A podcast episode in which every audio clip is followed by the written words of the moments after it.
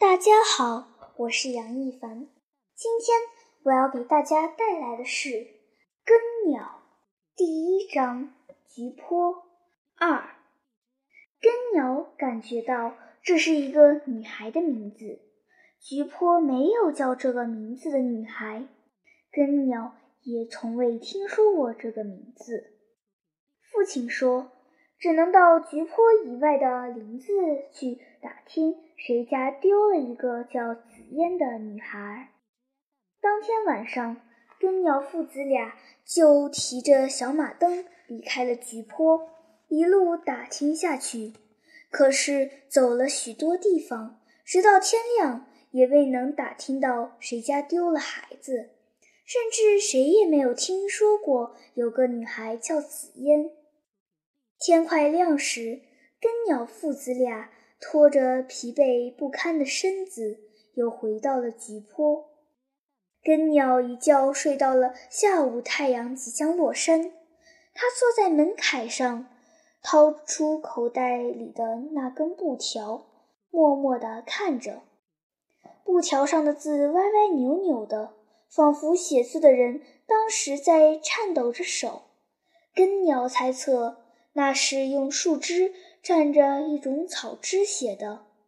他觉得这是一件确实发生了的事情。他在反复看了布条上的字之后，将布条放回口袋，走出院子，走到村前的大路口。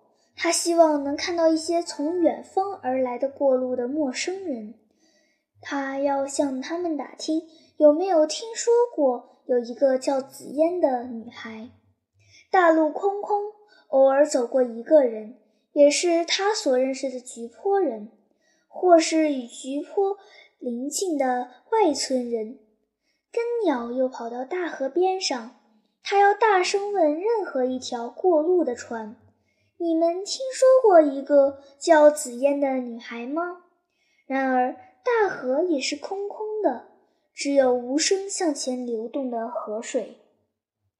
根鸟身后是一架正在转动的风车，永远的吱吱呀呀的声音，使他觉得永远也不能得到一个他所希望的回答。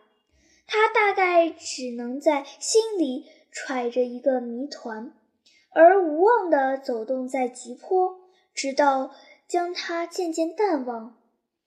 眼下。已进入秋天，菊坡这地方到处开放着菊花，黄的、红的、蓝的、白的，五颜六色、形状各异的菊花，或一片片，或一丛丛，或两三株，空气里满是它的香气。这是菊坡最让人迷恋的季节。在这样一个季节里，根鸟。照理应是快乐的，但现在的根鸟无法快乐。它的眼前总是那只神秘的鹰和那个令人心情不安的布条。他既不能看到四处开放着的菊花，也闻不到它们的香气。他显得有点呆头呆脑的。天色渐晚，坡上的老牛在呼唤远走的牛犊。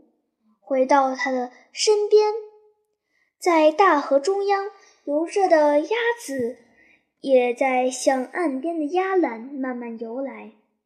从村里传来大人呼唤小孩回家的声音。竹林里飞来许多准备歇宿的麻雀，叽叽喳喳的喧闹，意味着不久就是它们宿眠后的鸦雀无声。河那边的景色渐渐变得虚幻，村里的炊烟也渐渐在暗淡下来的天色中不易被察觉了。根鸟想着峡谷中那个叫紫嫣的小女孩，有人救了她吗？恐怕是还没有。她不能回家，她只能独自一人待在峡谷里。对她来说，夜晚实在太可怕了。夜里，根鸟无法入睡。它穿上衣服，紧缩着有点怕凉的身子，走出院门。它在门槛上坐下，望着似乎很荒凉的天空，几颗凉丝丝的星星在朦胧中闪烁，向他诉说着遥远与孤寂。门前水沟边的芦苇丛里，一两只萤火虫发着微弱的亮光。夏天已去，它们还在勉强地坚持着，但变得淡而无力的光亮在告诉人。他们不会再坚持多久了。小山那边是一片草地，大概是牧羊人无法忍受这夜的清静与寂寞，在哼唱着。那单调的声音被拉得很长，似有似无地传过来。声音是潮湿的。夜晚的菊坡让人多愁。父亲的咳嗽声响在他的身后。夜深了，睡觉吧。父亲说。根鸟依然坐着。这事情不一定是真的。是真的。你怎么知道就是真的？我知道它是真的。就不会是一个小孩使坏主意、耍好心的人？不是。我打了这么多年的猎，也没有看到过一只白色的鹰。可我看到了，就是一只白色的鹰。就算是真的，又能怎么办？嗯，他家里的人总会搭救他的。他家里的人不知道他掉进了峡谷里。你怎么知道的？我知道。再说，这孩子也不知是什么时候就掉进峡谷了，不一定活着了。他还活着，这是你心里想的。他肯定还活着，活着又能怎么样？谁知道那个峡谷在什么地方？总会找到的。天凉了，进屋吧。明天我去县城，县城里也没有峡谷。我去看看城里有没有寻人启事，谁家丢了人，都在城里贴寻人启事。城里人来人往的消息传得快。第二天一早，根鸟就去了三十里外的县城。根鸟有两年不来县城了。街上跑着马车、人力车、自行车，一街的铃声。街两侧是大大小小的商店、客栈与饭铺，还有许多工艺人摆的摊子。虽是一个小城，倒也繁华与热闹。根鸟无心去观望这一切。进了城门之后，他就一路靠着街边走，眼睛直往墙上瞧。看有没有寻人启事，倒是不断的能看到一些寻人启事，但十有八九都是寻找一些因精神不正常而走失了的人，而其中又以老年人居多。根鸟很执着，走完一条街又再走一条，走了竖街又走横街，不管那些是早已贴上去的，或是刚刚贴上去的，也不管是不是寻人启事。只要是张纸，根鸟都要走向前去看一看。人们都很忙，又各有各的事，谁也没有去注意这个行为怪异的少年。中午，根鸟走不动了，就在一棵梧桐树下坐下来，然后掏出早晨从家里带来的一个大红薯，咔嚓咔嚓啃起来。他的目光显得有点呆滞。这是一个身体疲倦且又被一团心思所纠缠的人所有的目光。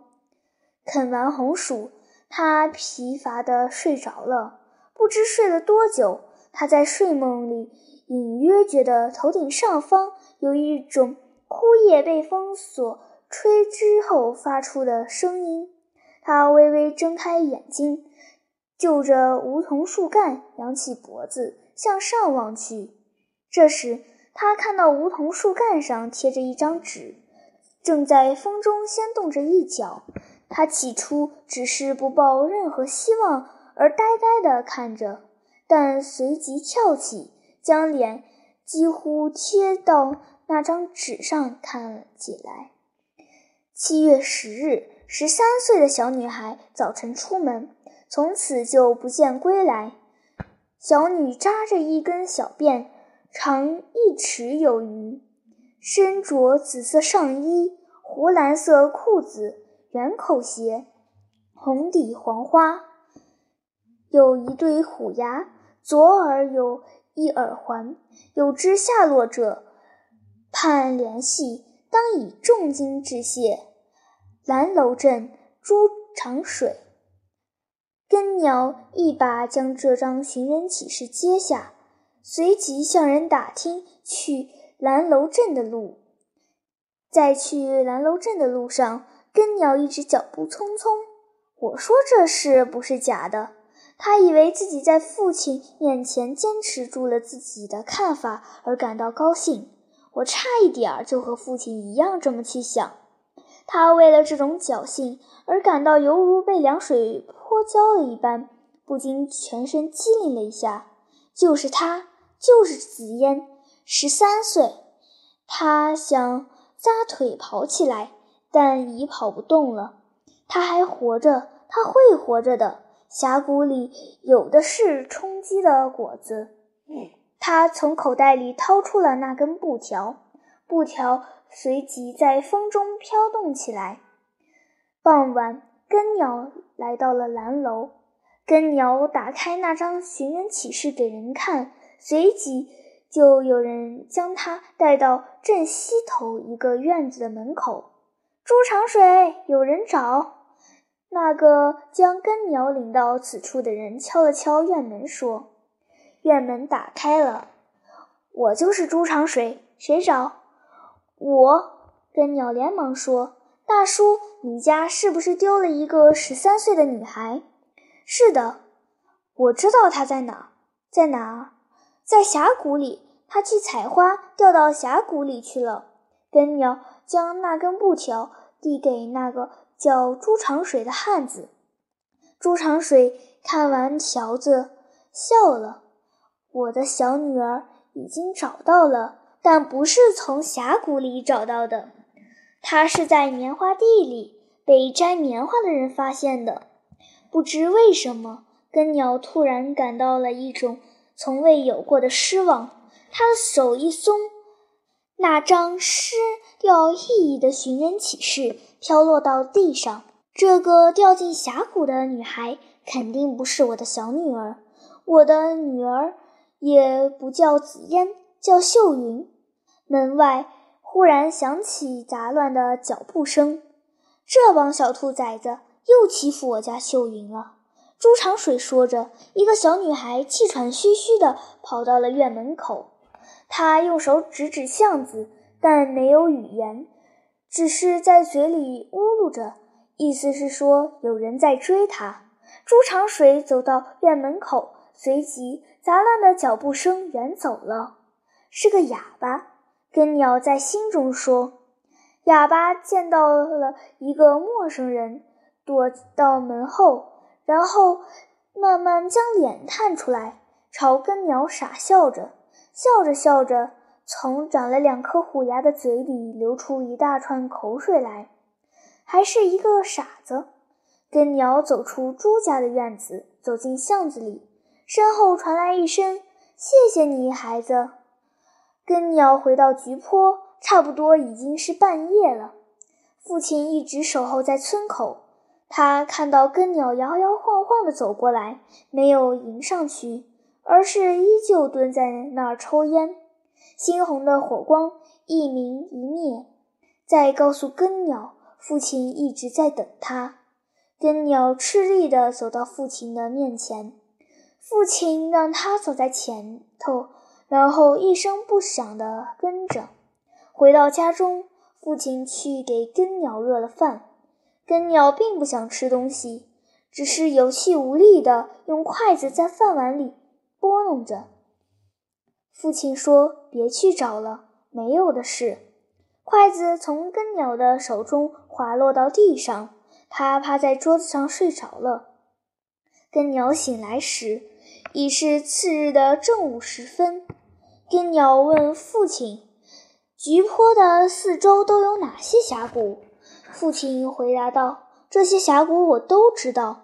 菊坡四周没有太高的山，峡谷也不深，一个人即使不小心掉下去，也是能够爬上来的。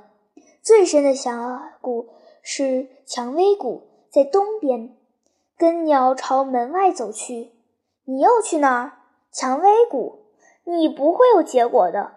我打了十几年的猎，就从未见到过这一带有白色的鹰。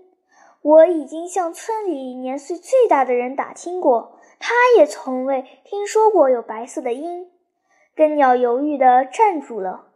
我总觉得那只鹰有点怪，可它确实是一只鹰。谁知道它是从哪儿飞来的呢？根鸟又朝东走去了。这孩子死心眼儿。父亲叹息了一声。根鸟走到了蔷薇谷，他站在山顶上。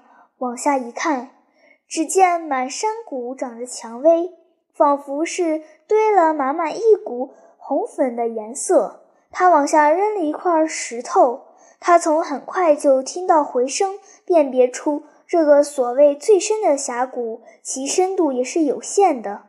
他在山顶上坐了下来，有一阵，他居然忘了那个叫紫嫣的女孩，而只把心思。放在那满山的蔷薇上，浓烈的蔷薇香几乎使他要昏昏欲睡了。从峡谷的底部飞起一只鹰，但那鹰是褐色的，就是那种司空见惯的鹰。根鸟静静地待着，等待着能有一只白色的鹰从峡谷里飞起来，或者是有一只白色的鹰从天空中落到峡谷里。当然，这是永远也不可能的。菊坡这一带确实没有白色的鹰。根鸟打算回家了，但就当他转身要离开时，心里忽起了一种呼唤的欲望。他先是声音不大的呼唤着“紫嫣”，声音微微有点颤抖，还带了少许羞涩。但后来声音越喊越大。最后竟然大到满山谷都在回响，紫嫣。有时他还大声地向下面问道：“紫嫣，你听见了吗？有人来救你了，你在哪儿呀？”他马上就要离去了，他用尽全身力气做最后的呼喊。这呼喊一半是出于为了救出那个叫做紫嫣的女孩，一半。则仅仅是因为他想对着这片群山大喊大叫，他太想大喊大叫了，他觉得心里憋得慌。根鸟突然栽倒在山顶上，一个满脸胡渣的汉子气呼呼地站在那里。晕眩了一阵的根鸟终于看清了这汉子的面孔：“你，你为什么打我？你这小兔崽子！”你在招狼吗？我在那边的林子里捕鸟，你知道吗？你把鸟全部惊飞了。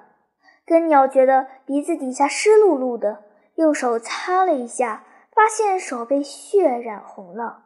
滚！那汉子道。根鸟爬起来，滚！那汉子一指山下。根鸟向山下走去。他估计离那个汉子已有了一段距离了，又突然的大喊起来：“紫嫣！”一边叫着，一边向山下撒丫子猛跑。